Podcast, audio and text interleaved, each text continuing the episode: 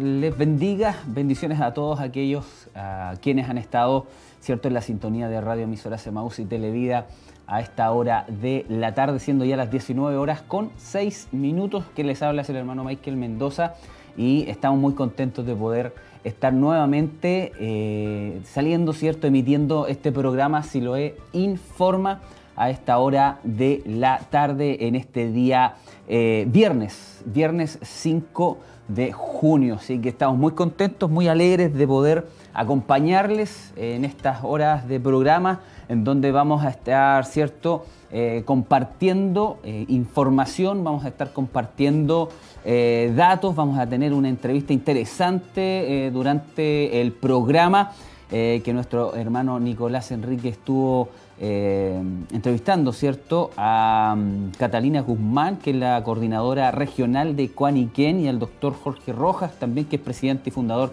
de Cuaniquén. Y por sobre todas las cosas va, vamos a tener una eh, reflexión, como siempre lo tenemos, una palabra del Señor en los labios de nuestro obispo Hugo Alfonso Montesinos. Queremos eh, invitarles a que pueda usted estar atento a nuestra programación. Estamos transmitiendo a través de Radio Emisora Semaús, a través de Televida en su señal digital libre recepción en nuestra ciudad de Chillán y en todas las plataformas. Ahora mismo estamos transmitiendo a través de Facebook Live y también a través de YouTube en Televida Chillán. Así que estamos muy contentos también de poder llegar hasta sus hogares. ¿Cómo está hermana Tracy? Dios le bendiga. Bendiciones también a usted, hermano Michael, esperando que todos nuestros hermanos puedan encontrarse bien en sus casas y, por supuesto, en este día viernes también conectados con nosotros a esta hora de la tarde. Estamos acá pendientes de cada uno de los comentarios a través de estas dos plataformas que usted mencionaba y que vamos a comenzar desde ya también a, motivar a que se conecte por YouTube, que se conecte por Facebook, que pueda compartir también eh, la publicación. Yo creo que eso es importante y dejarnos sus comentarios. Ese es uno de los de las redes sociales en, realidad, pero también tenemos la app Siloe, en donde también nuestros hermanos pueden estar disfrutando de la programación de la radio y de la televisión y las páginas también. Así que una gran bendición, una amplia variedad de, de, lugares donde se pueden conectar nuestros hermanos. Así es, así que estamos ahí muy atentos a todos nuestros hermanos a esta hora de la tarde. Coméntenos, ya han llegado algunos comentarios y saludos. Sí, han, han, estado ahí conectándose poco a poco nuestros hermanos y esperamos también que puedan quedarse con nosotros porque viene un tema que sabemos también que será de mucha bendición para aquellos que estarán en sintonía. Recuerde que nuestro obispo va a seguir con la temática de mm, Apocalipsis. así que para que estén ahí pendientes. Una temática bien interesante, en la cual ha estado varios programas, eh, tanto eh, si lo en casa, como eh, si lo informa, ha estado ministrando y ha estado eh, enseñando esta temática y a través de los comentarios también hemos podido, nos hemos podido dar cuenta de que ha sido una temática que eh, a nuestros hermanos les interesa bastante. Así que esperamos que se quede conectado, que invite a otros más a conectarse para poder estar atento a lo que vamos a estar entregando en este Siloe Informa. Así que ya lo sabe, queremos que usted pueda eh, comentar, eh, enviarnos su petición de oración, que las vamos a estar también, vamos a estar orando, nuestro obispo estará orando por cada una de ellas. Lo puede hacer en nuestro muro en Facebook, lo puede hacer también en YouTube si usted en esta hora está ahí en sintonía nuestra, si nos está viendo eh, a través de Televida en señal digital y a través de Emaús eh, nos está escuchando, puede llamarnos al 422 23 11 33 422 23 11 33 vamos a estar orando por su petición, por su necesidad, así que envíela, llámenos, queremos orar por usted. Eh, dijo que eh, eh, hubieron comentarios ya, saludos ahí en las redes sociales. ¿Puede comentarnos algo? sí, claro que sí. algunos de los saludos que nos llegaron, el primero de nuestra hermana Victoria Leiva, que dice muchas bendiciones del Señor para todos. Estoy desde mi casa viendo Televida, así que ahí está nuestra hermana conectada con nosotros a esta hora de la tarde. Lo mismo también eh, nuestro hermano José Poblete, que también dice muy buen programa y muchas bendiciones. Nuestra hermana Rosa Navarrete también siempre fiel auditora ahí eh, que nos sintoniza por este medio. Saludos mis hermanos, Dios les bendiga a cada uno de ustedes. Recuerde, como decía ahí usted, hermano Michael, dejen sus pedidos de oración también. Eh, nuestro obispo va a estar orando, va a estar intercediendo, así que importante que además de comentarnos, decirnos también desde dónde nos ve o sintoniza, pueda también dejar su pedido de oración. Así es, así que usted está, eh, si recién viene añadiéndose la sintonía de Emaús o Televida, informamos que estamos en su programa Siloe Informa. Vamos a ir a una pausa, vamos a regresar muy pronto y a la vuelta vamos a estar entonces eh, con, eh, revisando algunas de las noticias ¿cierto? que han marcado la pauta en esta semana. Vamos y volvemos.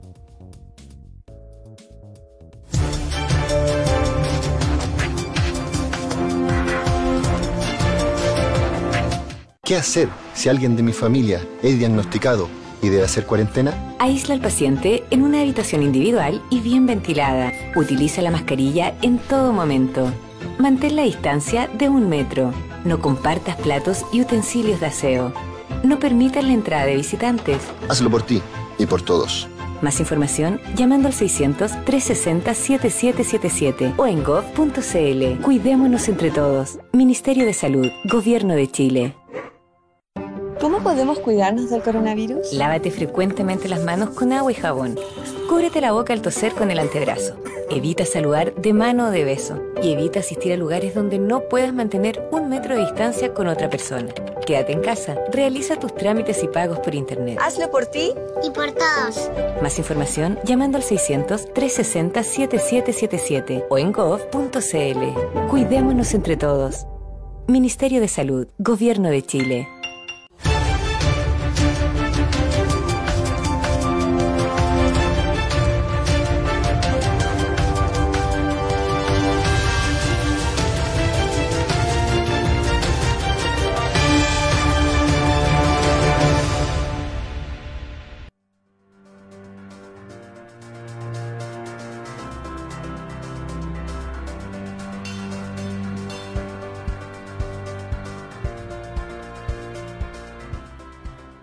Estamos de vuelta, estamos eh, de vuelta en su programa Siloé Informa a esta hora de la tarde. Son exactamente las 19 horas con 14 minutos.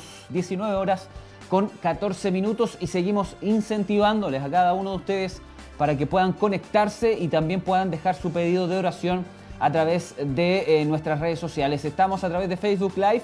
Usted puede dejar su petición ahí en nuestro muro en Facebook eh, y también puede hacerlo en mm, YouTube. Estamos en vivo también transmitiendo en nuestro canal de YouTube, como lo, estuvimos compartiendo en el primer bloque, en Televida HD. Usted nos busca ahí en eh, YouTube y se suscribe también de esa manera y eh, aprieta la campanita para que las notificaciones puedan llegar cada vez que estemos en vivo. Vamos a estar utilizando estas redes sociales también eh, constantemente en nuestras transmisiones, ya sea si lo es en casa o en si lo informa em, eh, lo que es también los programas de nuestras hermanas damas de Siloé, Mujer Virtuosa, la escuela Siloé en casa, es eh, una herramienta que estamos entonces desarrollando y, también que llegue a miles de personas como lo han sido Facebook, las páginas en la internet y también nuestra aplicación Siloé.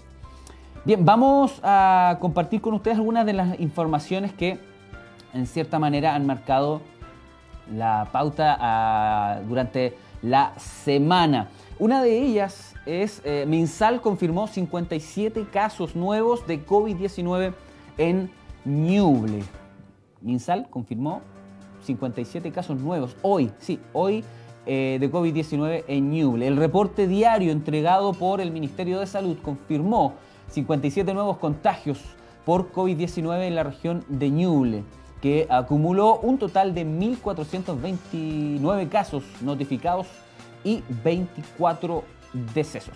Así es, Ñuble ocupó y con este total de casos registrados en el día de hoy ya está en el octavo lugar entre las regiones del país eh, con más contagios acumulados y el sexto también con más fallecidos. Recordemos que hoy también, eh, según la información aportada, en el comunicado que dieron durante la mañana, hay más de 122 mil casos en totales en nuestro país.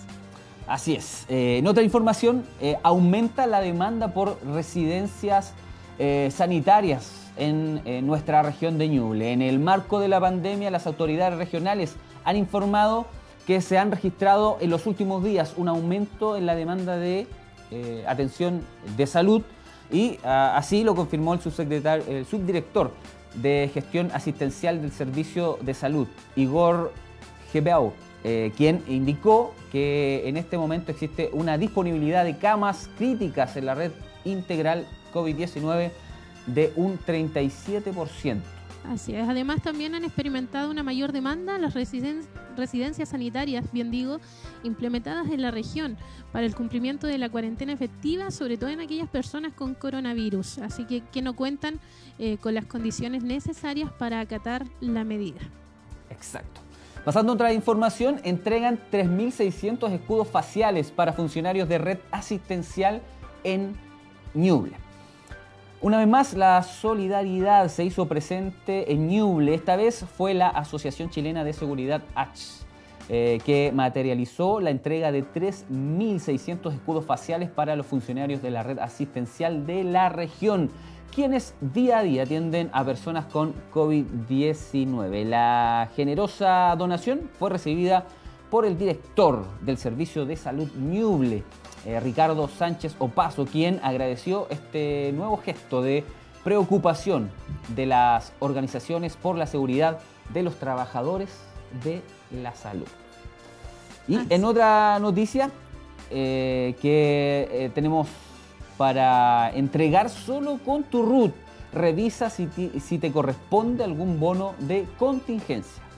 Además de las canastas de alimentación eh, que llegarán a 2.5 millones de personas a lo largo del país, el gobierno entregó el bono COVID-19 y también mantiene vigente el pago del ingreso familiar de emergencia, dos beneficios que van a significar una inyección de ingresos a los hogares más vulnerables del país. Así que solo con sus datos personales y con su RUT puede ingresar y revisar si puede acceder a uno de ambos, a uno, perdón, o ambos aportes monetarios. Bueno, el bono COVID-19 se entrega por una vez como parte del plan de emergencia económica del gobierno para ir en ayuda de los grupos más afectados en la actual emergencia sanitaria por el brote de COVID-19. 19. Corresponde a un bono de 50 mil pesos por carga familiar en algunos casos o por hogar en, en otros. Así, y también está el ingreso familiar de emergencia y en el último beneficio económico eh, anunciado por el gobierno consiste en el pago de una bonificación de 65 mil pesos por beneficiario o integrantes del grupo familiar. El beneficio se paga en forma decreciente por tres meses partiendo desde los 65 mil pesos. Así es. ¿Y cómo puede ingresar a ver esto? Bueno, vaya a la página web consulta.bonocovid.cl. Ahí encontrará esa información. Pasando a, otro, a otra noticia eh, internacional, en este caso, el hombre, y esta ha sido la noticia de la semana prácticamente, el hombre, el homenaje al hombre que se volvió un símbolo contra la violencia racial. El primero de los tres eh, funerales para conmemorar a Gregor Floyd, el hombre cuyo nombre ha sido coreado por cientos de miles de personas en los últimos días, tuvo lugar en la tarde del jueves en Minneapolis. Eh, consistió en servicio encabezado por el reverendo y líder de los derechos civiles Al Sharpton eh, y el abogado de la familia Ben Crum. En tanto, en uno de los fragmentos más emotivos de la ceremonia que realizaron eh, Sharpton tomó la palabra y afirmó que es momento de que la policía rinda cuentas, tanto por la muerte de Floyd como por otros casos de similar naturaleza que tienen lugar en el país. Cambiaste el mundo, George, dijo el ministro Bautista de 65 años en el servicio conmemorativo. Ahí en Televida estamos viendo algunas imágenes que eh, a la verdad han estremecido al mundo en el, en el sentido de la violencia que se ha generado en los últimos eh, días en Estados, en Estados Unidos. Bien, esas han sido gran parte de las noticias. Recuerde que ahora vamos con algo bien importante que eh, lo tenemos eh, en nuestro Siloe Informa, que son los datos útiles. Así es, para que nuestros hermanos puedan estar ahí muy pendientes y atentos también a esta información que esperamos también que les pueda servir y aportar en algo. Eh, farmacia de turno. Eh, en este sentido, en este día de hoy va a estar funcionando la farmacia El León. Ella está ubicada en 5 de abril, número 795. Farmacia León, 5 de abril, 795, en la que hoy estará en funcionamiento hasta las 9 de mañana. Así es, eh, pasamos a otra información, el tiempo para nuestra ciudad de Chillán, el tiempo. Eh, ¿Cómo estuvo hoy? ¿Cómo está hoy en nuestra ciudad de Chillán? 5 de junio, sensación térmica de 8 grados. Eh, en este momento, en este momento hay mucha nieblina. sí. En este momento hay mucha nieblina, así que los conductores, aquellos hermanos, amigos que van escuchando la radio en este momento y se van dirigiendo a sus hogares, nos dicen, Así es, hermano Michael, hay mucha nieblina, así que a conducir con precaución. Atención a todos nuestros amigos que nos escuchan a través de radioemisoras Emaús eh, y van en sus vehículos, obviamente, en este momento, a conducir con mucha precaución por la visibilidad eh, escasa que hay en nuestra en nuestra ciudad de Chillán. Para mañana 6 de junio se pronostican 2 grados la mínima y 14 grados la máxima durante gran parte del día. Se presentarán cielos cubiertos para la tarde, se pronostican lluvias débiles. Para el día 7 de junio se pronostican 6 eh, grados la mínima y 6, 12 eh, grados la máxima. Durante gran parte del día se presentarán chubascos ha sido un día, por lo menos el día de hoy, bastante frío. Congelado, exactamente, bastante helado. Muy helado.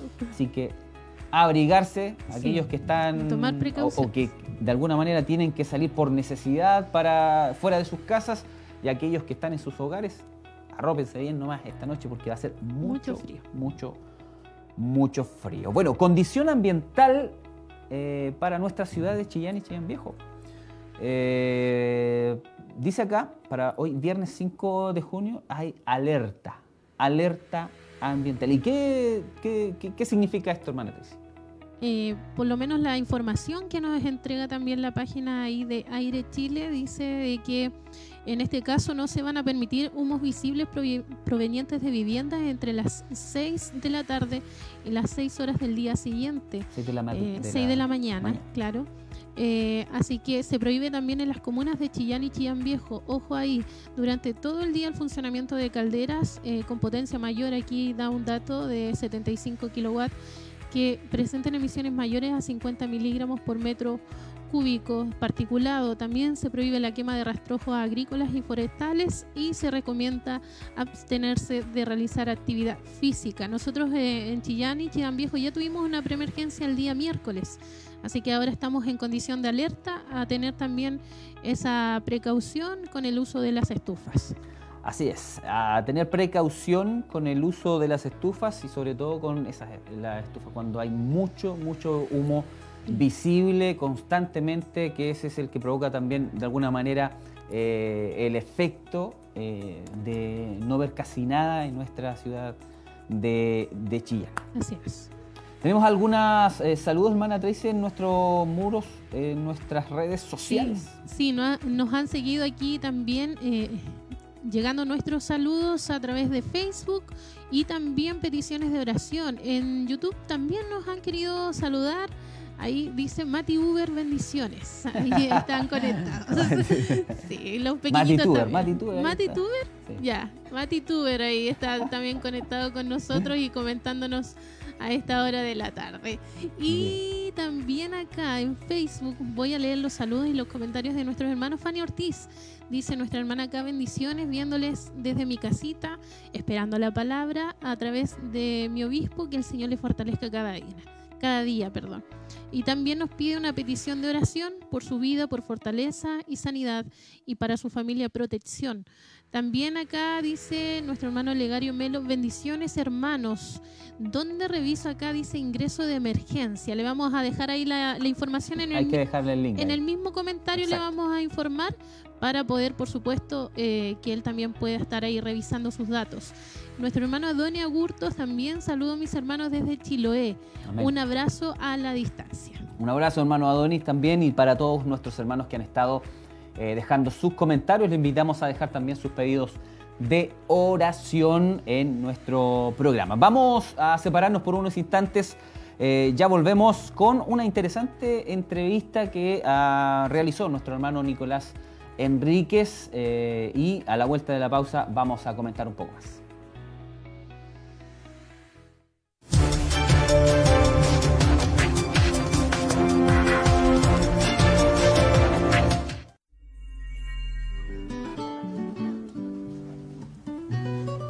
Yo tengo 10 años y mi accidente lo tuve a los dos. Yo llegué y calenté agüita en un perolcito chiquitito para lavar a mi perrito y nos fuimos al baño, preparé el agüita, estaba yo de lo más bien bañando al perrito cuando de repente veo a la Florencia que se sentó en el agua del...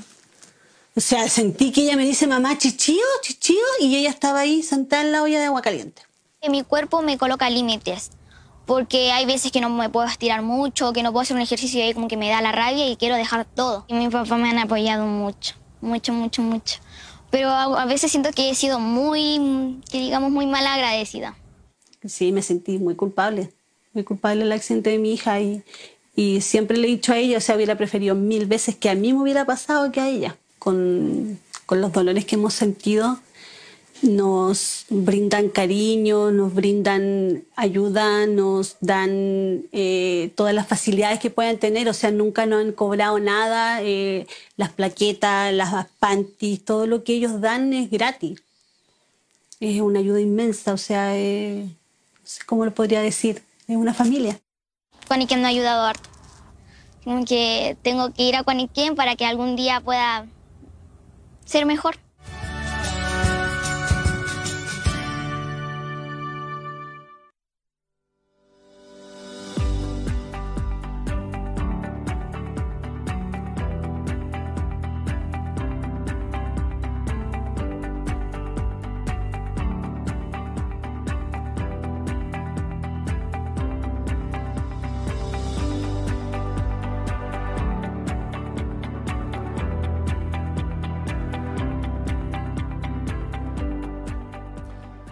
Bien, estamos de vuelta y este segmento es un segmento importante también en nuestro programa, en donde lo hemos denominado el profesional, responde. Pero en, este, en esta instancia hemos querido también eh, tener la posibilidad de mm, saber, ahí estuvimos recién eh, viendo un, un, video de Quaniquem, ¿cierto? Y la, labor que están desempeñando ellos también y que la han desempeñado por varios, por varios años, ¿cierto? Eh, es la Corporación de Ayuda al Niño Quemado y ellos están en estos días también en una eh, campaña, ¿cierto? Que antes usted la veía en las calles, ¿cierto? En donde se acercaban voluntarios para poder eh, pedir ayuda para realizar este mismo trabajo, ir en ayuda de aquellos niños que se han quemado y que de alguna manera no tienen los recursos para poder eh, tener los cuidados necesarios para la recuperación. Y eh, tenemos eh, dos entrevistas que van a ir unidas, que las realizó nuestro hermano Nicolás Enrique, a la entrevista a Catalina Guzmán, coordinadora regional de Cuaniquén, y al doctor Jorge Rojas, que es el presidente y fundador de Cuaniquén. Vamos a ir a esas entrevistas y a la vuelta vamos a comentar un poco más sobre esto.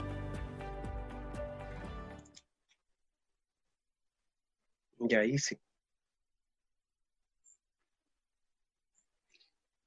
Bueno, como te mencionaba, nuestra colecta comenzó el primero de junio, dura hasta, el, dura hasta el domingo 7 de junio. Es muy fácil poder cooperar. Sabemos que estamos viviendo eh, momentos difíciles, eh, pero en, en, Chile nos caracterizamos por ser solidarios y en la región de Ñuble también esa gente que estaba acostumbrada en junio a donar en una alcancía cuando veía a nuestros voluntarios en la calle, ahora puede entrar directamente a desafíocuaniquem.cl y se va a encontrar con una plataforma que es muy amigable, donde es muy fácil poder donar, y así para que nosotros podamos continuar eh, con nuestra rehabilitación 100% gratuita. La persona que no pueda donar, para nosotros es muy importante que también se haga difusión. Mucha gente no sabe que estamos en este proceso de esta colecta online, por más que hemos tratado de aparecer en todos los medios para que haya difusión de nuestra colecta, Eh, la persona que no pueda donar a lo mejor tiene grupos de WhatsApp, de amigos, ex compañeros, juntas de vecinos, que pueda transmitir eh, lo que nosotros realizamos y que esa gente pueda entrar a desafíocuaniquien.cl y hacer su donación. Para nosotros es muy importante. La invitación entonces está hecha para que puedan eh, nuestros eh, auditores también de Radio Maús y Televida colaborar con esta campaña eh, colecta online de Coaniquem, cual prestan un servicio bastante importante a la sociedad entera, sobre todo a, los más pequeños en este tratamiento. Nadie está excepto de, sufrir este tipo de, de accidentes, por así llamarlos. Saludamos eh, a esta hora de la tarde a todos nuestros amigos que están en sintonía de Televida y radioemisoras Emaús. Nosotros continuamos en este espacio de entrevista y con nosotros está el doctor Jorge Rojas Seger. Él es fundador y presidente de Coaniquem. Estuvimos hablando también con la coordinadora regional de Coaniquem de Ñuble y quisimos también entrevistarla a usted, conversar con usted. Los saludamos primero. ¿Cómo está? desde Santiago. Muchas gracias. Estoy muy contento y realmente es una oportunidad de contactar a toda la gente que aprecio tanto allá en Ñuble, tenemos tan buenos amigos, y feliz de compartir en este espacio en el cual eh, está haciendo una obra y me, me acerca, me acerca a, mucho al sentido profundo eh, que nosotros estamos ofreciendo a nuestros pacientes realmente cada niño que sufre una lesión que madura, cada joven, es un personaje único y irrepetible. Y lo atendemos por ser él quien es, no cuánto tiene.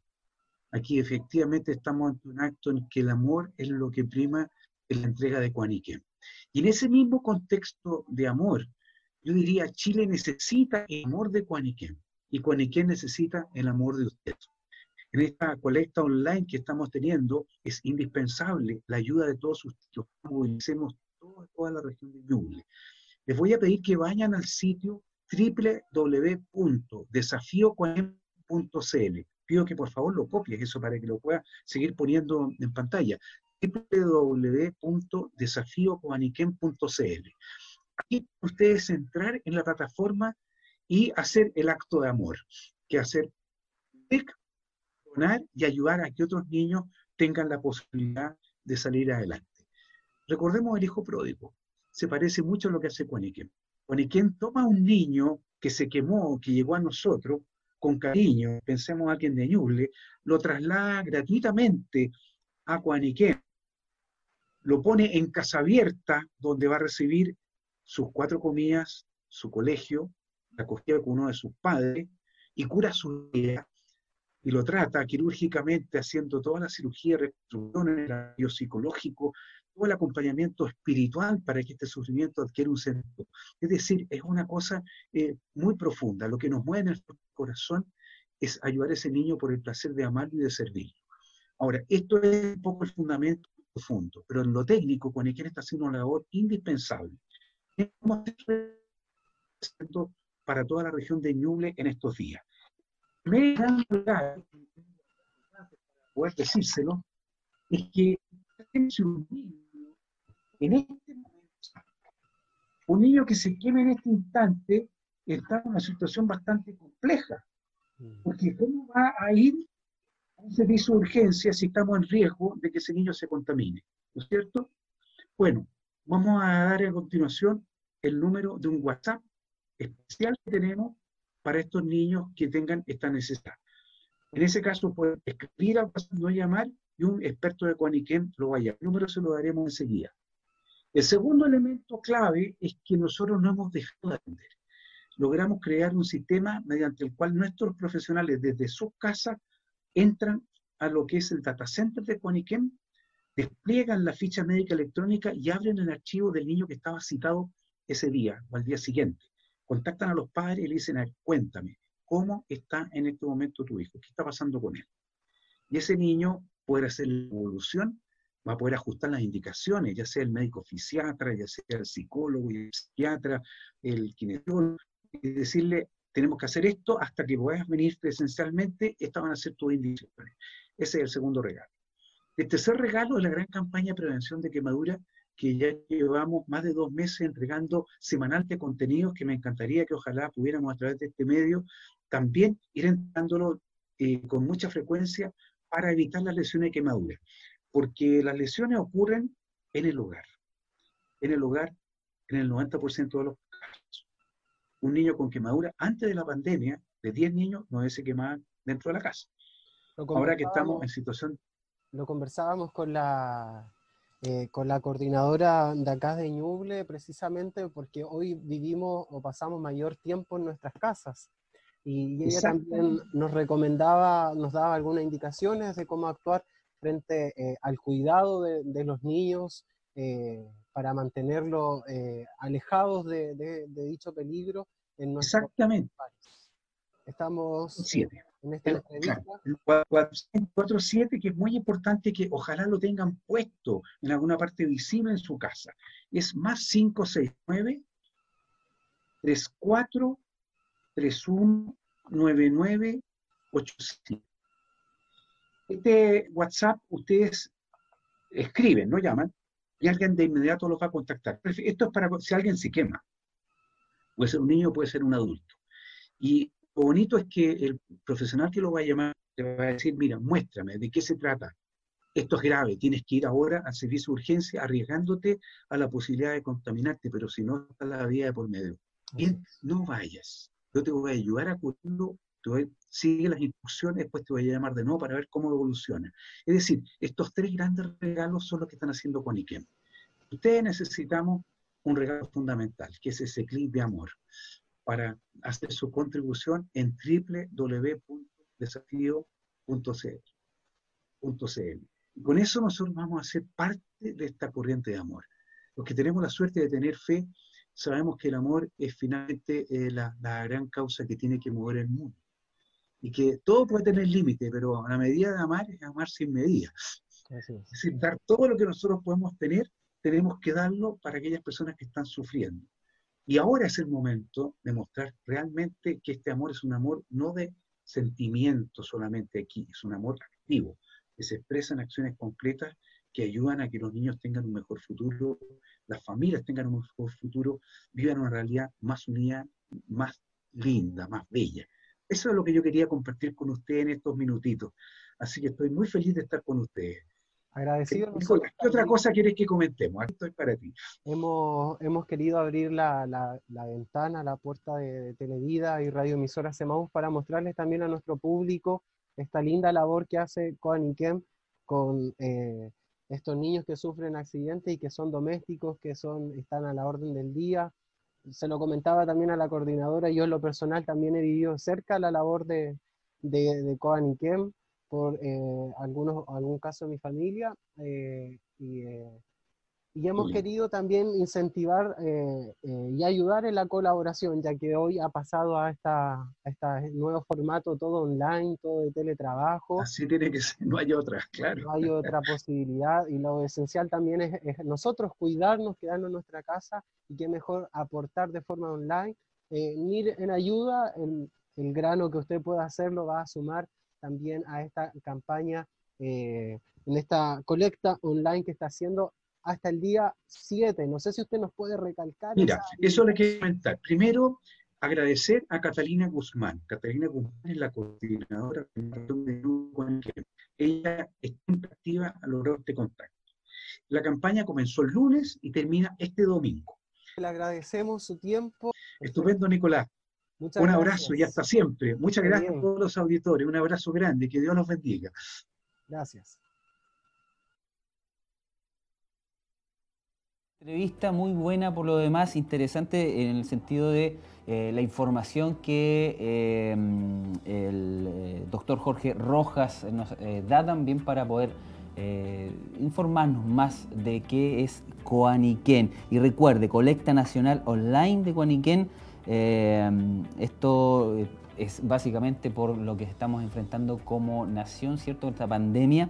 Eh, ahora se va a hacer online. Si usted quiere de alguna manera también dar algún aporte para Cuaniquen, www. Desafíocuaniquen.cl Desafíocuaniquen.cl Sí, ahí está, eh, está, dice ahí está fácil porque usted solamente ingresa el monto que quiere donar y selecciona el modo de pago, puede ser débito, crédito, tarjeta de prepago match, tarjeta desde hasta desde el extranjero también pueden donar eh, por banco estado, caja vecina. La verdad es que está bien completa la página. Si quieren de alguna manera hacerse parte de este desafío con Iken, pueden ingresar directamente acá y de esa manera apoyar.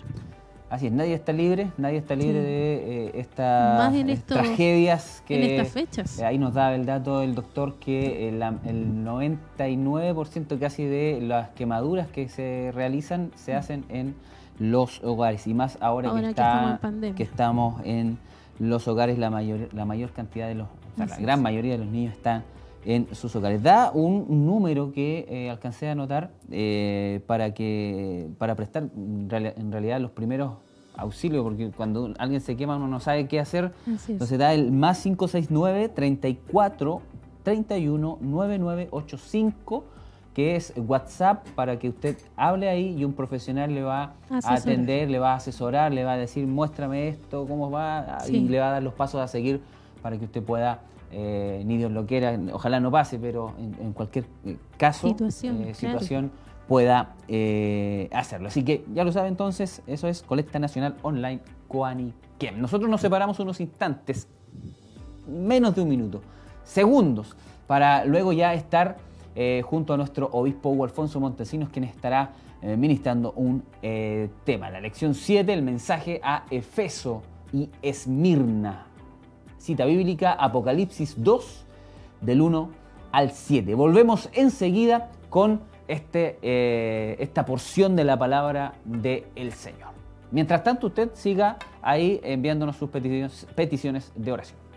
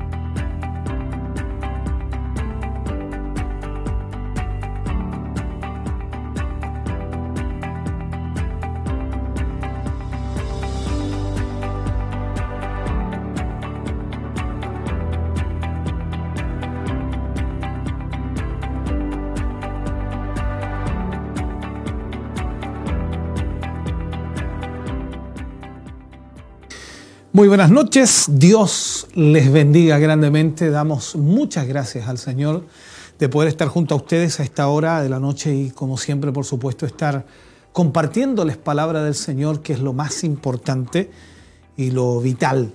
Así que agradecemos al Señor por poder acompañarles hoy y, que ustedes también nos acompañen a través de todos los, los medios de comunicación que hoy día estamos eh, llevando adelante lo que es este Siloé Informa. Una sola vez en la semana Siloé Informa, pero importante también la información que se entrega. Vamos a ir a la palabra del Señor, como siempre, por supuesto, hablando acerca de Apocalipsis. E iniciamos ya hace prácticamente siete, seis, seis temas ya hemos dado acerca de Apocalipsis. Estamos recién entrando ahora, en la lección número 7, entrando a Apocalipsis capítulo 2. Por lo tanto, hemos tenido seis lecciones ya eh, en Apocalipsis capítulo 1. Así que yo espero que usted me acompañe y podamos tomar parte en esta bendición de Dios, eh, podamos juntos, por supuesto, eh, recibir, recepcionar de esta manera lo que el Señor nos tiene que ministrar en este día. Así que eh, le invito para que vamos al libro de Apocalipsis capítulo 2, versículo 1 al 7 tomaremos. Y como siempre hemos estado leyendo bastantes versículos, pero tomando mm, algunos de ellos para poder hablar en el día de hoy y ya el día de mañana, sábado, estaremos eh, cerrando estos eh, versículos. Apocalipsis capítulo 2, versículo 1 al 7. Leo la palabra del Señor y dice de la siguiente manera. Eh, escribe el ángel o al ángel de la iglesia en Éfeso, el que tiene las siete estrellas en su diestra, el que anda en medio de los siete candeleros de oro, dice esto. Yo conozco tus obras y tu arduo trabajo y paciencia, y que no puedes soportar a los malos, y has probado a los que se dicen ser apóstoles y no lo son. Y los has hallado mentirosos, y has sufrido, y has tenido paciencia, y has trabajado arduamente por amor de mi nombre, y no has desmayado pero tengo contra ti que has dejado tu primer amor. Recuerda por tanto de dónde has caído y arrepiéntete y haz las primeras obras, pues si no, vendré a ti y quitaré tu candelero de su lugar si no te hubieres arrepentido. Pero tienes esto, que aborreces las obras de los Nicolaitas, los cuales yo también aborrezco. El que tiene oído, oiga lo que el Espíritu dice a las iglesias. Al que venciere, le daré a comer del árbol de la vida, el cual está en medio del paraíso de Dios. Estos son los versículos que vamos a usar, por supuesto, en el mensaje a la iglesia de Éfeso. El mensaje a la iglesia de Éfeso. Quiero poder hablarles acerca de esto porque es importantísimo. En una introducción a este tema, en realidad, de las siete cartas a las siete iglesias que Juan escribe y que Dios le revela para que Él le envíe a las iglesias. En los capítulos 2 y capítulo 3 de Apocalipsis forman una unidad muy, muy diferenciada dentro del libro. Eh, están compuestos, por ejemplo, por siete cartas dirigidas a las siete iglesias, como decía, de la provincia romana de Asia. Esta sería de siete en realidad. Eh, y esta de las, de, las siete cartas, esta es la primera, la que vamos a ver. Entonces, cuando encontramos esto que Juan escribe a la, a la iglesia de Éfeso, que será seguida, por supuesto, por otras, por otras iglesias más, eh, también vemos en el, sentido, y vamos a encontrar en este libro, todo el libro de Apocalipsis, una cantidad de señales, una cantidad también de profecías, una cantidad de cosas misteriosas incluso para muchos, porque debemos ser muy honestos, a veces nos, nos complica llegar y leerlo, pero cuando comenzamos a leerlo del comienzo comenzamos a entender mucho mejor todavía el libro de Apocalipsis. No le aconsejo a nadie que vaya a leer capítulos o versículos intermedios eh, tratando de encontrar respuestas porque en realidad se va a enredar más. Ahora, dentro de este capítulo o dentro de este libro de Apocalipsis se encuentra, por supuesto, en, forma seguida, ¿no? los siete sellos, las siete trompetas, las siete copas de la ira de Dios, en fin, en fin, vamos a encontrar todo aquello. En cuanto a su contenido, tiene que ver con las cosas que son. Aquí es donde tenemos que nosotros mirar, las cosas que son y que de alguna manera vimos en Apocalipsis capítulo, capítulo 1, versículo 19. Y esas cosas que son sirven de esquema general del libro de Apocalipsis. Ahora, es verdad que algunas personas tienen mucha prisa por llegar a la sección de, Apocalipsis donde se tratan las cosas que han de ser, las cosas que han de ser. Y al hacerlo casi ignoran estas cartas porque no les interesan estas cartas. O sea, ellos dicen, ¿para qué? ¿Para qué, para qué leer estas cartas? Pero es imprescindible, hermano querido, ver cómo el Señor corrige a su iglesia. También ver cómo el Señor anima a la iglesia, le enseña a la iglesia para que viva de un modo que sea influyente en su tiempo y pueda también estar así preparada para las cosas que van a acontecer en el futuro. Es una cosa sumamente importante y relevante. Entendemos entonces que cada una de estas cartas está dirigida a una iglesia real, que existía, por supuesto, en aquel momento. Ahora bien, ¿por qué el Señor eligió solo a siete iglesias para enviarles esta carta? o una carta a cada iglesia. Es verdad que en aquel momento había muchas más iglesias en la zona, pero seguramente estas fueron elegidas por ser de alguna forma representativas de todas las iglesias en todos los tiempos. Quizás el Señor las escogió de esta manera para hablarle a todas las iglesias en todos los tiempos. Si observamos que de alguna forma ellas forman parte de una colección muy interesante porque cada una es diferente. Sus circunstancias son distintas y también lo son sus virtudes y también sus defectos. Entonces, veamos algunos contrastes entre ellas. A la iglesia de Éfeso Dios les felicita porque odiaban las cosas que él también odiaba. O sea, Dios odiaba cosas y la iglesia de Éfeso también odiaba esas mismas cosas. Pero sin embargo, les reprocha que dejaran su primer amor. O sea, por lo tanto, era una iglesia que odiaba lo malo, pero amaba también lo bueno. Y eso es una cosa buena, ¿no? Ahora, en cambio, en la iglesia de Tiatira, quiero adelantarme un poquito para darle una referencia, ocurría todo lo contrario. En ella había amor, pero, pero no expresaban ningún tipo de odio frente al pecado. Y por último, encontramos la iglesia en la Odisea, solamente veo algunas como para darle una diferencia, en la que no había amor, no, no existía, como dice, ni amor ni odio. Esto pasaba en la iglesia de la Odisea, o sea, no, no eran ni fríos ni calientes, en Esmirna, por ejemplo, el diablo iba a echar a algunos en la cárcel y serían encerrados por 10 días.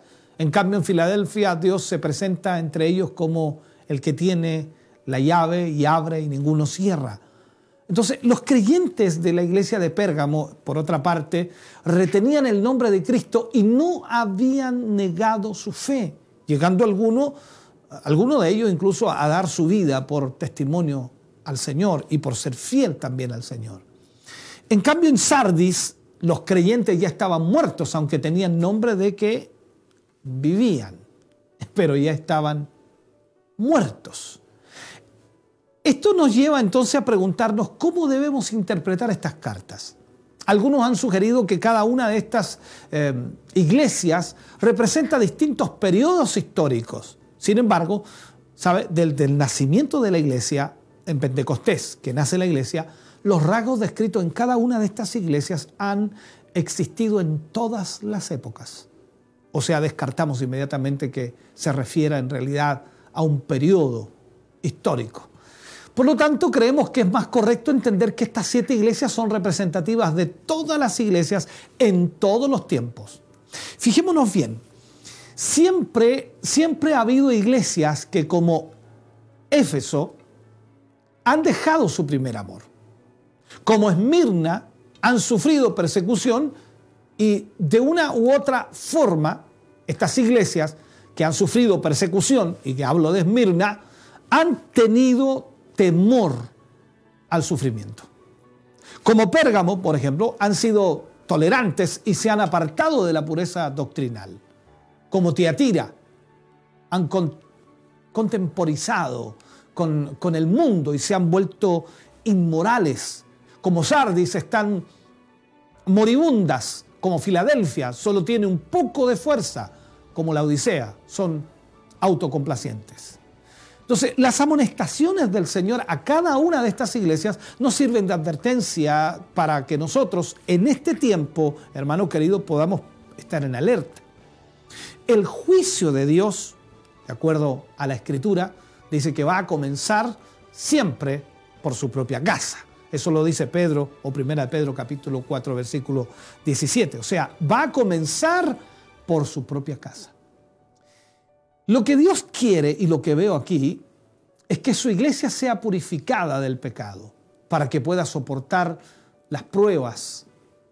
Él desea que esta realidad se haga una vivencia en ellos, porque hay pruebas que van a venir y también para que no sea condenada junto con el mundo, con los pecadores.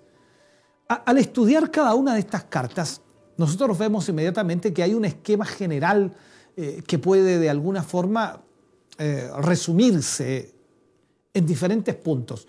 Uno, por ejemplo, lo que hace eh, en la escritura, Juan, cuando escribe, por supuesto, dice, da un saludo al ángel de la iglesia que está en...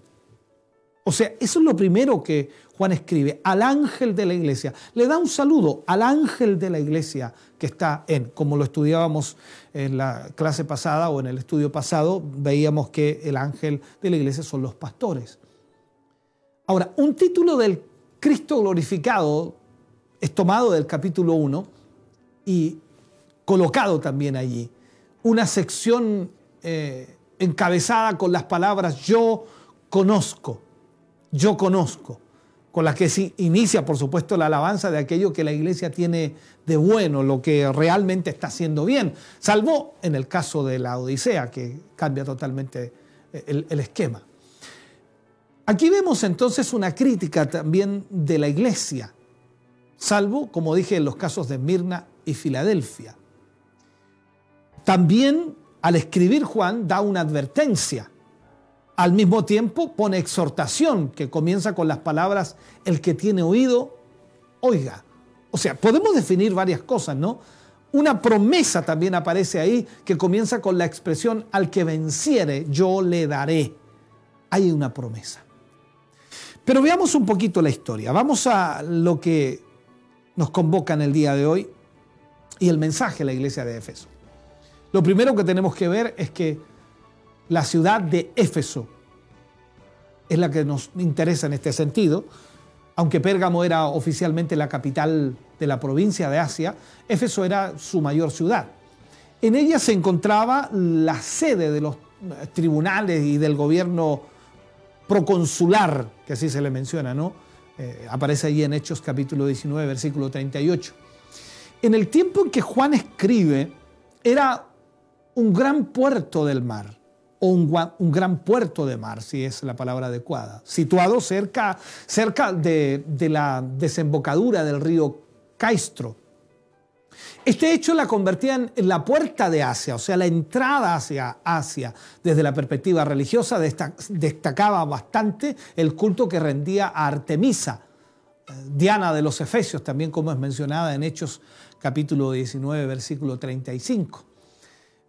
El ese templo o su templo fue el templo griego más grande jamás construido. El templo griego más grande jamás construido, llegando a ser considerado como una de las siete maravillas del mundo.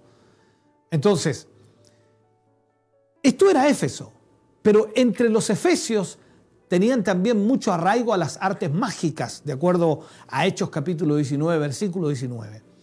En Éfeso se celebraron o se celebraban los Juegos Atléticos más famosos de Asia, que atraían a personas de toda la provincia. En cuanto a la iglesia de Éfeso, debemos decir que tuvo grandes privilegios espirituales, tremendos privilegios espirituales. Fue establecida también por el apóstol Pablo como iglesia, ¿no? Les escribe entonces una carta y ahora en el libro de Apocalipsis vemos que el Señor mismo les envió otra por medio del apóstol Juan. Recordemos la, carta a los Efesios de Pablo. Entonces, eh, esta metrópolis, una vez poderosa, una vez tremenda, esplendorosa, hoy es un montón de ruinas que solo sirven para la distracción de, de muchas personas, de los turistas, para ir a ver, aquí estuvo la ciudad de Éfeso, en fin. Ahora, si nos damos cuenta lo que Pablo escribe acá y nos vamos dando cuenta inmediatamente que aparece el destinatario de la carta. ¿A quién se le escribía? El saludo está dirigido al ángel de la iglesia en Éfeso. Esto es Apocalipsis capítulo 2, versículo 1.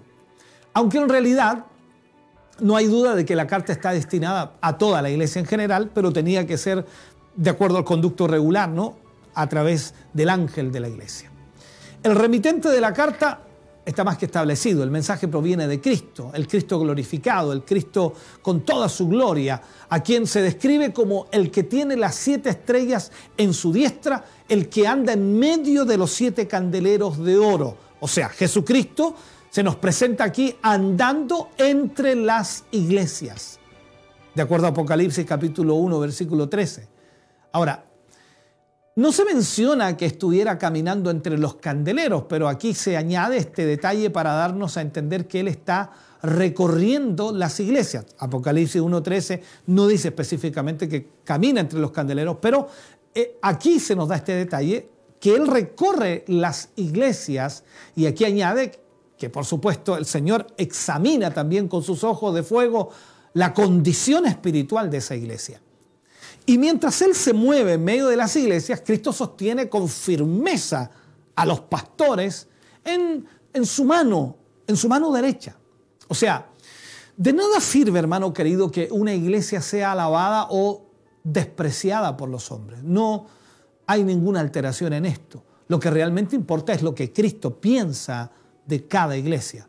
Así que usted no tiene que ni, ni siquiera preocuparse de si le están alabando o le están tirando piedras, como dice alguien por allí, porque al final lo que más importa es lo que Cristo piensa de esa iglesia. ¿Qué hace el Señor a través de Juan? Escribiendo, por supuesto. Cristo alaba a su iglesia. En estas cartas, siempre que es posible, se alaba a aquellas iglesias que más tarde van a ser reprendidas por algún defecto. O sea, lo primero que nos dice es que el Cristo exaltado, glorificado, conoce lo que sucede entre su pueblo. Él lo sabe perfectamente. Recuerde las palabras en Apocalipsis capítulo 2, versículo 2 y 3, cuando dice, yo conozco, yo conozco. ¿Cuáles eran estas cosas que el Señor conocía de la iglesia de Éfeso? Y por las que de alguna manera también le alababa. Lo primero que destaca Juan dice, tus obras y tu arduo trabajo.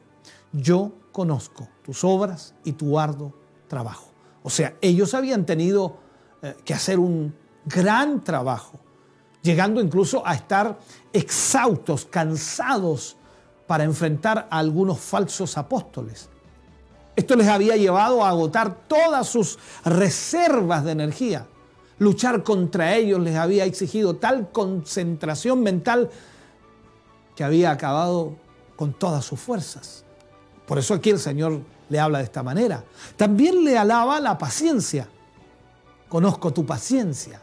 Ahora, no se trata de la resignación, que acepta lo que venga y agacha la cabeza sin oponer resistencia, sino más bien lo que aquí se describe es una actitud valerosa, que acepta el sufrimiento y acepta las pérdidas sin hundirse, ni mucho menos abandonar lo que Dios le había llamado a hacer.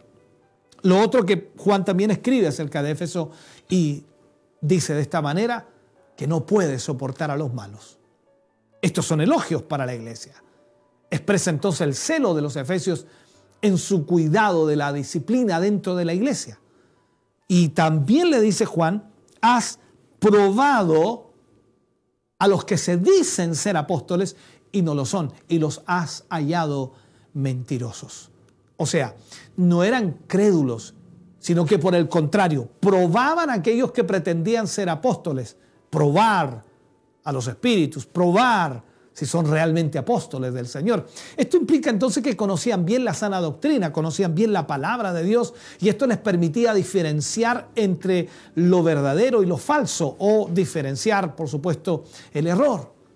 También Dios le habla a través de Juan y escribe a la iglesia de Éfeso y has sufrido y has tenido paciencia, como dije, y has trabajado arduamente por amor a mi nombre y no has desmayado. Entonces, en toda esta lucha, los cristianos de Éfeso se, habían mostrado trabajadores, incansables, hermano querido, a, a, quienes de una u otra manera las dificultades no les habían hecho desmayar de su celo por el Señor. Y la frase, no puede soportar a los malos, nos damos cuenta entonces que una vez que los impostores eran puestos al descubierto, mostraban su absoluto rechazo hacia ellos. Hay algunas consideraciones, por supuesto, de esto, ¿no? Hay algunas consideraciones. Como ya hemos visto, la iglesia de Éfeso aborrecía ciertas cosas. No puedes soportar a los malos y has probado a los que se dicen ser apóstoles y no lo son, y los has hallado mentirosos. Aborrece las obras de los Nicolaitas, los cuales yo también aborrezco, dice Dios o el Señor. Lo importante es que aquellas cosas que aborrecemos sean las mismas que el Señor aborrece. Eso es lo importante hoy. Yo, sé que usted hay cosas que le molestan, hay cosas que usted aborrece, hay cosas que usted no le gusta de la iglesia. Pero la pregunta que debemos hacernos es si Dios aborrece eso o no. ¿Sabe? Un detalle importante es que los efesios aborrecían las obras de los nicolaitas. Notemos que el objeto de este odio no eran las personas, sino sus obras. Ellos aborrecían las obras de los nicolaitas. Entonces, ante estos peligros, Pablo también les rogó que guardaran el rebaño que el Señor había ganado a precio de sangre, por su propia sangre. Y en esta carta de Apocalipsis vemos que los ancianos de Éfeso habían seguido fielmente las instrucciones del apóstol Pablo. Ellos se habían entregado totalmente a librar a la iglesia de esas falsas doctrinas y de esas falsas prácticas. ¿Para qué? Para guardarnos de los falsos maestros. Entonces, o para guardar a la iglesia de los falsos maestros. Ahora la pregunta que nos hacemos nosotros, ¿cómo nosotros vamos a poder guardarnos de los falsos maestros? Entonces tenemos que poner a prueba o vamos a tener que necesariamente poner a prueba a aquellos, hermano querido, que pretendiendo ser siervos de Dios, llegan a la iglesia y que de una u otra manera desconocemos su doctrina. Por esto a decir verdad, es realmente difícil e impopular en nuestros días hacer esto.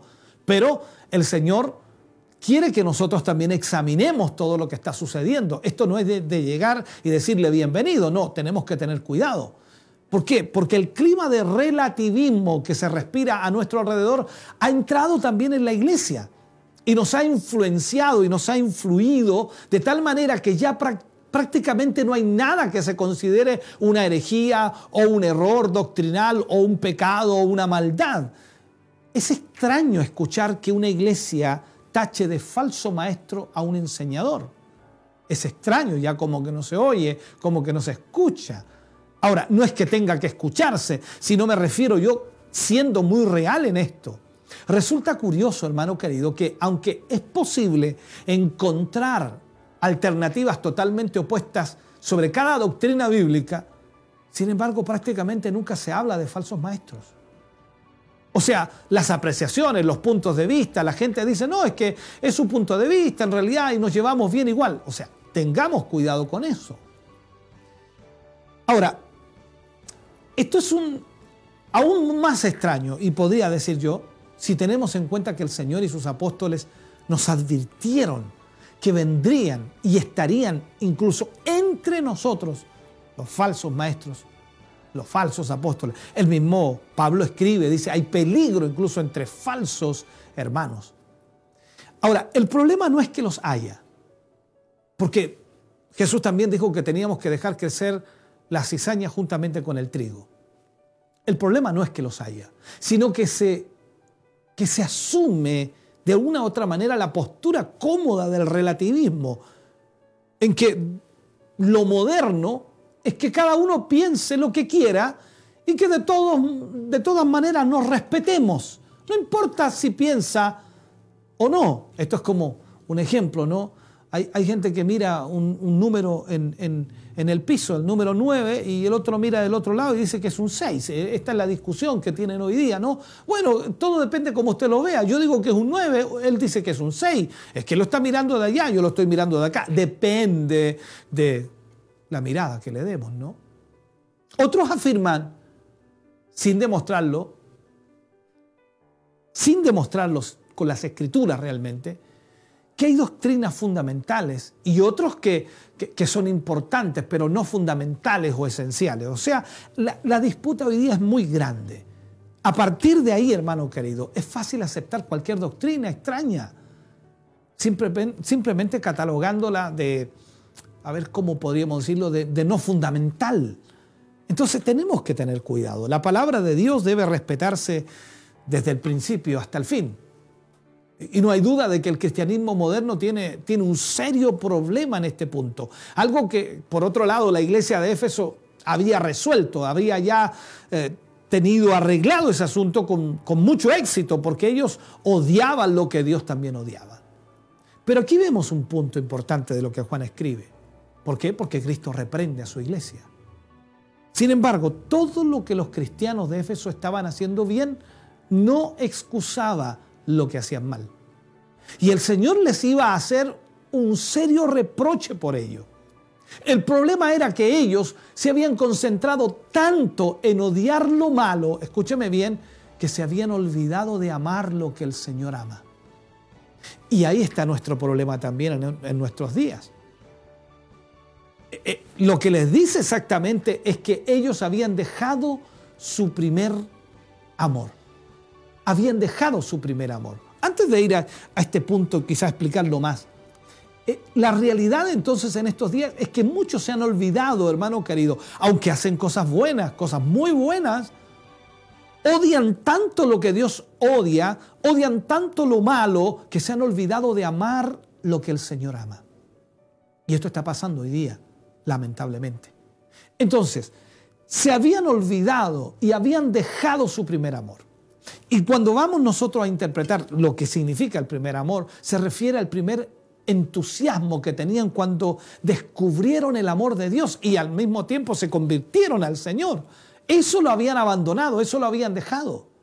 Quizá con el paso del tiempo la primera generación de creyentes había muerto, no sé, supongo, y los nuevos convertidos ya no tenían el mismo celo por las cosas de Dios, como que ya era una cosa rutinaria.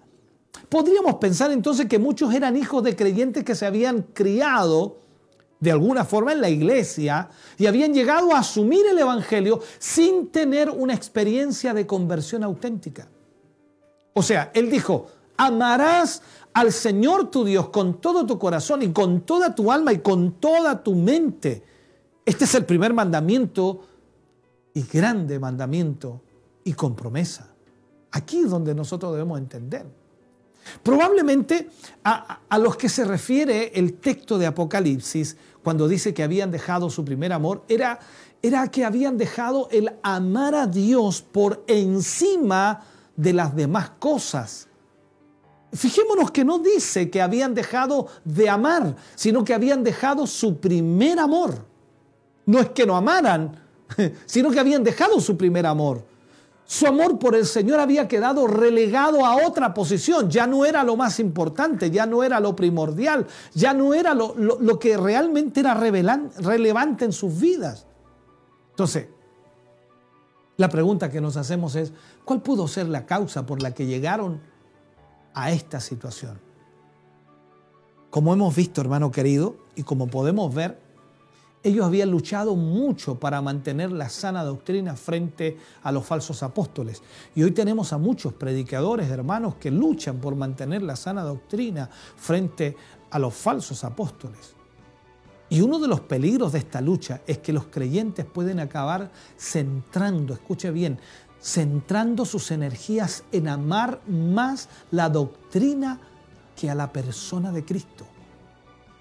La oposición constante a los falsos apóstoles y maestros, algo totalmente legítimo, no estoy diciendo que esté mal, pero eso pudo haberle llevado a tener un espíritu constante de censura, de crítica hacia las demás personas y al final odiaban a las personas. O sea, al tener que disciplinar a los herejes, a, los corruptos, a los pecadores, a los malvados, como quiera llamarle, es fácil, hermano querido, desarrollar un espíritu duro, un espíritu crítico que destruye realmente el amor. ¿Dónde está la misericordia? ¿Dónde está la bondad? Habían trabajado arduamente para mantener la santidad dentro de la iglesia, pero esto puede derivar en ocasiones en un legalismo externo que sin duda mata el primer amor.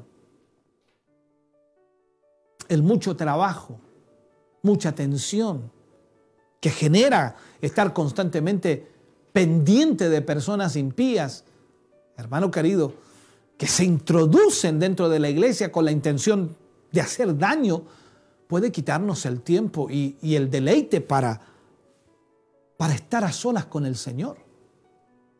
Veamos algunos de los síntomas que de alguna forma nos, permiten identificar si, si hemos perdido el primer amor o no. Una de las cosas es la vitalidad espiritual, porque la vitalidad espiritual es el fruto de una comunión viva con el Señor. Es lamentablemente cuando entramos en este tipo de cosas que dañan nuestra comunión con el Señor, es reemplazada comúnmente por una rutina ortodoxa. O sea, la espontaneidad, la frescura espiritual es sustituida por las frases aprendidas, por lo que en realidad no tiene vida, no tiene fuerza. Hay una pérdida de gozo en el servicio al Señor. La vida de, iglesia se convierte en algo monótono, en algo mecánico, en algo aburrido, en algo carente de vida, en algo carente de, de espiritualidad, carente de interés. Las predicaciones de la palabra ya, ya no nos dicen nada, ya, ya no nos conmueven, porque usted y yo recordamos, ¿no? Cuando escuchábamos la palabra de Dios, llorábamos, nos quebrantábamos, algo sentíamos en nuestro corazón. Es como los que iban camino a Maús cuando escucharon al Señor Jesús hablar y ellos dijeron después, no ardía nuestro corazón mientras nos hablaba. Entonces el problema es que se coloca todo el énfasis en la sana doctrina y se olvida el amor al Señor y a los hermanos, lo cual no sirve de nada. Hoy día hay muchas, muchas agrupaciones pentecostales o no pentecostales de sana doctrina que pelean y luchan por la sana doctrina. Y no, no digo que esté mal, pero cuando colocamos el énfasis más en la sana doctrina y nos olvidamos del amor al Señor, el amor hacia los hermanos, lo demás no sirve de nada. Recuerde 1 Corintios capítulo 13, versículos 2 y 3, cuando Pablo habla acerca de la preeminencia del amor. El amor es sufrido, el amor es benigno, el amor todo lo soporta, el amor nunca deja de ser. O sea, eh, el amor por los hermanos lamentablemente es sustituido por un espíritu crítico que nos lleva a censurar todo lo que hacen. Eso está mal, eso es pecado. Pecador, ¿no? Eso está mal. Y ahí comienza un problema. Nos cuesta trabajo amarles, perdonarles o mostrarles misericordia. Porque no, es que falló, es que pecó, es que... No, yo este no lo perdono. El que me la hace, me la paga. Ese es un problema. Nos relacionamos únicamente, únicamente con aquellos que nos caen bien. Eh, mi compadre, ¿no? Mi comadre, dice la hermana. Eh, y nos, nos conectamos con ellos porque nos dan la razón en lo que pensamos. Entonces, hay, una, hay un enfriamiento, hermano querido, en la vida espiritual que se manifiesta en la falta de oración y en la falta de comunión auténtica con el Señor. Esto nos lleva a encontrarnos o a centrarnos, diría yo mejor, en nosotros mismos y en lo que a nosotros nos complace, en lo que a nosotros nos gusta, en lo que a nosotros nos gusta hacer. Mm. Esto también, cuando hablamos de dejar el primer amor, hay un olvido de los demás y de sus necesidades. Se abandona la evangelización, ya no se evangeliza, ya no se, se gana almas, se pierde la sensibilidad y somos incapaces de soportar la más mínima crítica. O sea, si usted lo critican, ya usted se enojó, se enfureció contra aquella persona, con él nunca más. Hermanos queridos, no puede ser así. Finalmente, en, muchas, en muchos casos, todo esto da lugar a divisiones dentro de las iglesias. Divisiones dentro de las iglesias. Entonces, ¿qué es lo que hace este mensaje a Éfeso? Porque aquí también hay un, llamamiento al arrepentimiento. Si usted ve, Éfeso tenía muchas cosas buenas. ¿Y cuál era lo único malo? Dice alguien, uh, pero tenía más cosas buenas que malas. Tenía una sola cosa mala, había dejado su primer amor, pero todo lo demás estaba bien. Aquí hay un llamamiento al arrepentimiento. De acuerdo a Apocalipsis capítulo 2, versículo 5, dice, recuerda por tanto de dónde has caído y arrepiéntete y haz las primeras obras, pues si no vendré a ti, vendré pronto a ti y quitaré tu candelero de su lugar si no te hubieres arrepentido. O sea, para llegar a un correcto arrepentimiento debían seguir tres pasos, marcados allí, marcados totalmente. Recuerda de dónde has caído. Recuerda de dónde has caído. O sea, debían recordar su primer estado, su primer estado. El primer paso para llegar al arrepentimiento, hermano querido, es recordar nuestro primer estado. Es darnos cuenta de que hemos perdido algo y, que para ello es útil recordar dónde estábamos. Es como el hijo pródigo, ¿no? Usted recuerda eso, ¿no?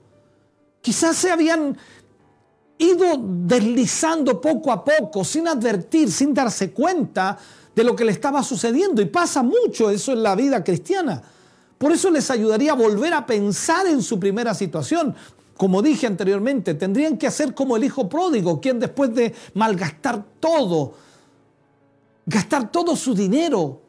Recordó cómo vivía en el hogar de su padre y tomó la decisión de volver a él. Volvió en sí porque recordó lo que tenía y lo que había perdido. Entonces el Señor le dice a través de Juan, arrepiéntete.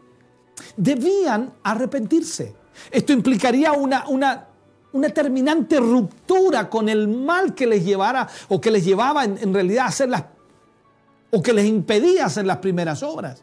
Tenían que romper con ese mal para que realmente pudieran hacer las primeras obras. Y de nada sirve, hermano querido, reconocer un problema si no se hace algo concreto para resolverlo. Y el arrepentimiento es el primer paso en la dirección correcta. Entonces, Juan le escribe, le dice, haz las primeras obras. Debían cambiar. El arrepentimiento que no nos conduce a un cambio de vida no es auténtico arrepentimiento. Lo he enseñado en muchos mensajes. La iglesia debía, debía saber que podía arrepentirse y volver a su estado inicial. Pero si no lo hacía, genuinamente, si no lo hacía de acuerdo a la palabra de Dios, entonces Dios le dice, vendré pronto a ti y quitaré tu candelero de su lugar. O sea, la seriedad de estas palabras nos hace ver, hermano querido, lo peligroso o la peligrosa situación en la que se encontraban. No podían continuar por más tiempo por la misma senda. De otro modo sería un desastre. Y no tan solo un desastre moral, sino también espiritual, que les llevaría a perder su condición de iglesia. Quitaré tu candelero de su lugar. Notemos que el Señor le dice, vendré pronto a ti. Aquí no se refiere a la segunda venida, sino a una venida para traer un juicio local sobre esa iglesia, un juicio local sobre esa iglesia. El juicio consistiría en quitar el candelero de su lugar. Al fin y al cabo, en el estado espiritual en que se encontraban ya habían perdido su capacidad para extender la luz de la verdad del Evangelio. Habían perdido su influencia sobre la comunidad que tenían a su alrededor y Dios iba a juzgar esa situación quitándoles ese privilegio. Seguramente ellos seguían ocupados en sus actividades religiosas, mostrando una total ortodoxia, pero sin amor por el Señor y sin amor por las demás personas. Se reunían domingo a domingo para cantar sus himnos, para escuchar los sermones, pero sin poder causar un impacto espiritual en las personas, sin poder ver cambios en las personas. La luz se habría apagado definitivamente y, y aunque el cartel en la puerta del edificio siguiera identificándola como iglesia, el Señor dice que ya habrían dejado de serlo. Entonces tenemos que preocuparnos, hermano querido, y ver, y ver estos mensajes de, Juan a la iglesia y en realidad el mensaje de Cristo a la iglesia. Por eso es importante estudiar la palabra de Dios y ver lo que el Señor quiere que nosotros hagamos. Yo espero que esta palabra le haya bendecido en este día y pueda ayudarle a entender lo que necesita hacer. Mañana seguiremos, por supuesto. Claro que sí. Mañana seguiremos para poder terminar y cerrar con esta temática. Le invito a orar. Quiero orar en esta hora y también queremos orar por aquellas peticiones que nos han llegado. Agradezco este tiempo, agradezco que nuestros hermanos estén con nosotros y nos acompañen. Así que vamos a orar y voy a dar lectura a todas las peticiones que nos han llegado en el día de hoy y espero que usted sea bendecido. Vamos a estar orando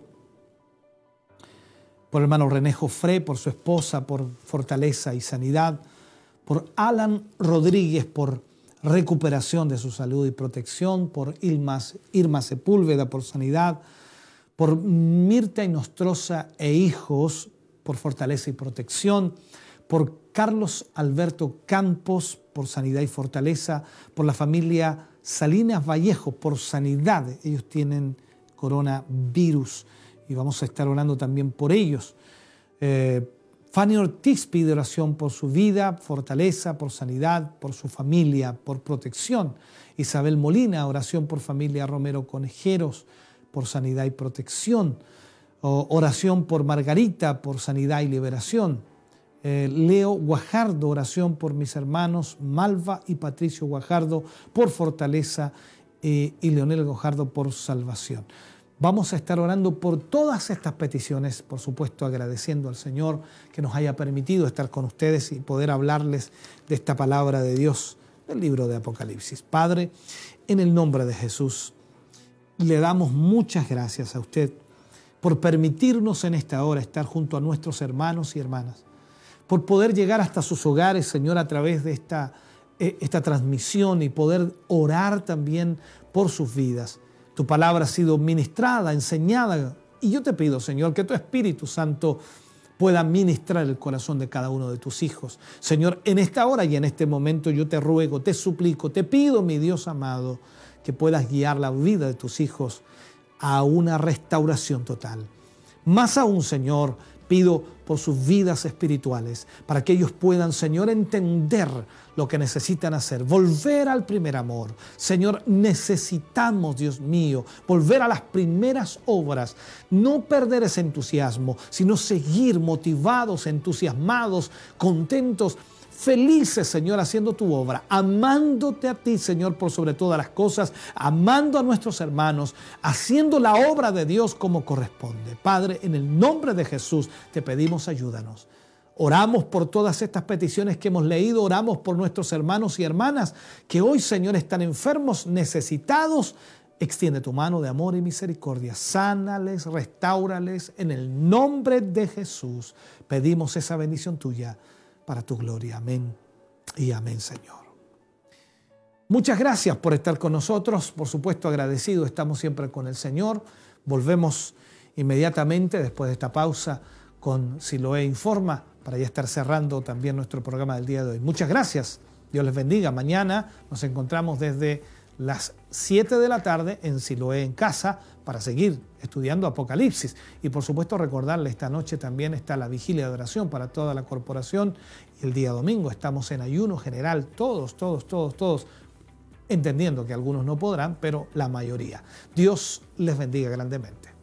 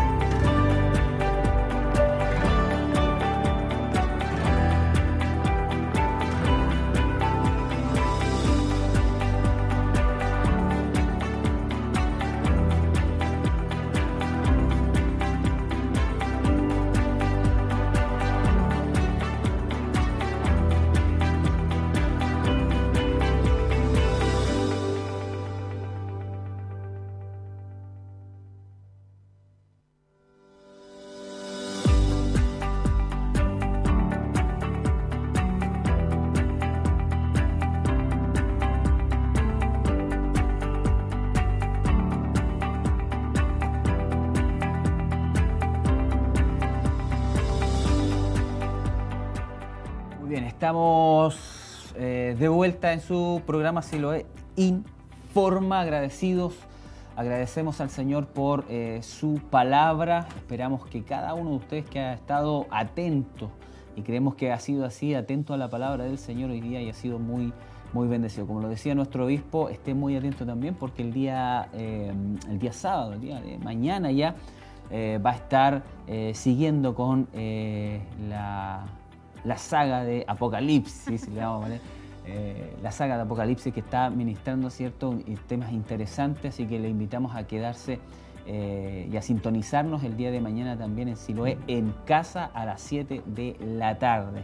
Eh, muy importante. Y nosotros ya estamos ya casi despidiéndonos, siempre contentos y agradecidos de parte del Señor por su sintonía.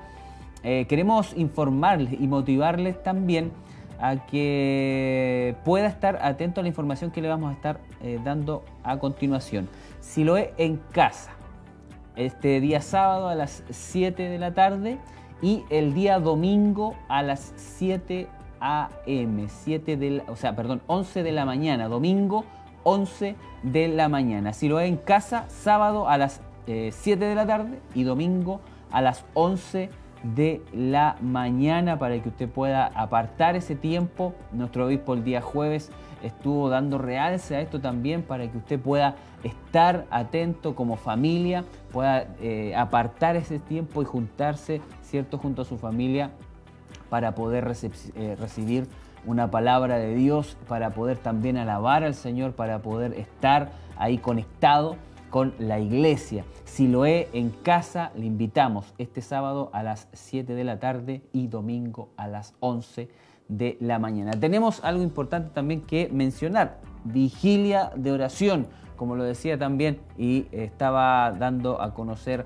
esa información, ahí está en pantalla, nuestro obispo, vigilia de oración este día viernes, ¿cierto? A partir de las 12 de eh, la noche mm, eh, para que usted pueda estar ahí orando una hora, eh, estar apartando una hora desde las 12 de la noche hasta las 6 de la mañana. Usted puede apartar un tiempo en casa junto a su familia para estar orando, buscando el rostro del Señor. Desde las 12 entonces de la noche hasta las 6 de la mañana. Ayuno congregacional ayuno congregacional este domingo 7 de junio para que pueda estar ahí nuestros hermanos de nuestra eh, corporación, de nuestra iglesia, este domingo ayuno congregacional.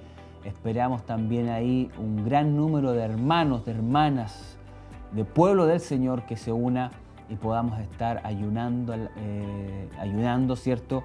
Buscando ahí también, consagrándonos delante del Señor. Eh, ya es para despedirnos, tenemos eh, redes sociales que han estado también. Hay saludito, hermana Tracy.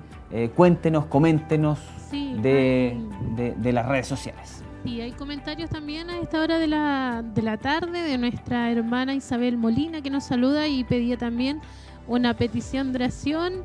Eh, acá nuestro obispo ya se despide también del, equipo acá de, trabajo. Nuestra hermana Alejandra Godoy también.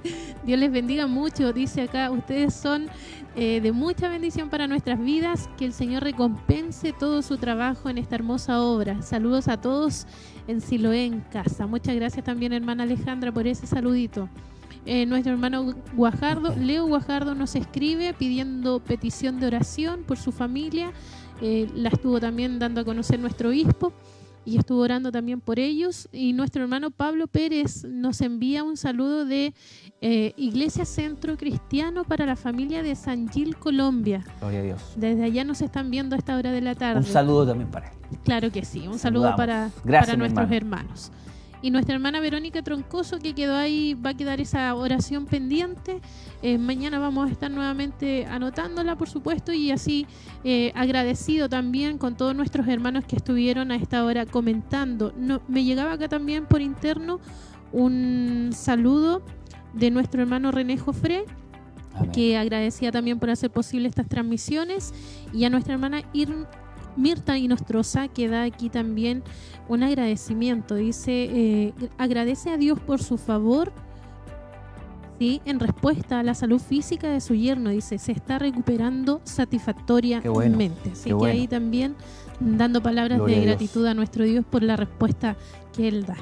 Qué bueno, mi hermana Tracy. Esos han sido entonces los saludos de nuestros hermanos en las redes sociales. También puede despedirse ya porque ya estamos ya en la hora, en la hora de finalización de nuestro programa. Gracias a todos nuestros hermanos. Me decían acá de que no había dado la farmacia de turno, pero sí la vi, pero la voy a repetir. Repita. Eh, la farmacia León y eh, esta está ubicada en 5 de abril, número 795, ahí para que nuestro hermano pueda colocar el, el banner ahí también en pantalla y pueda remarcar esa información que puede servirle más de algún hermano o amigo que nos está sintonizando. Así que muchas gracias a todos y si Dios lo permite nos encontramos mañana en Siloé en casa.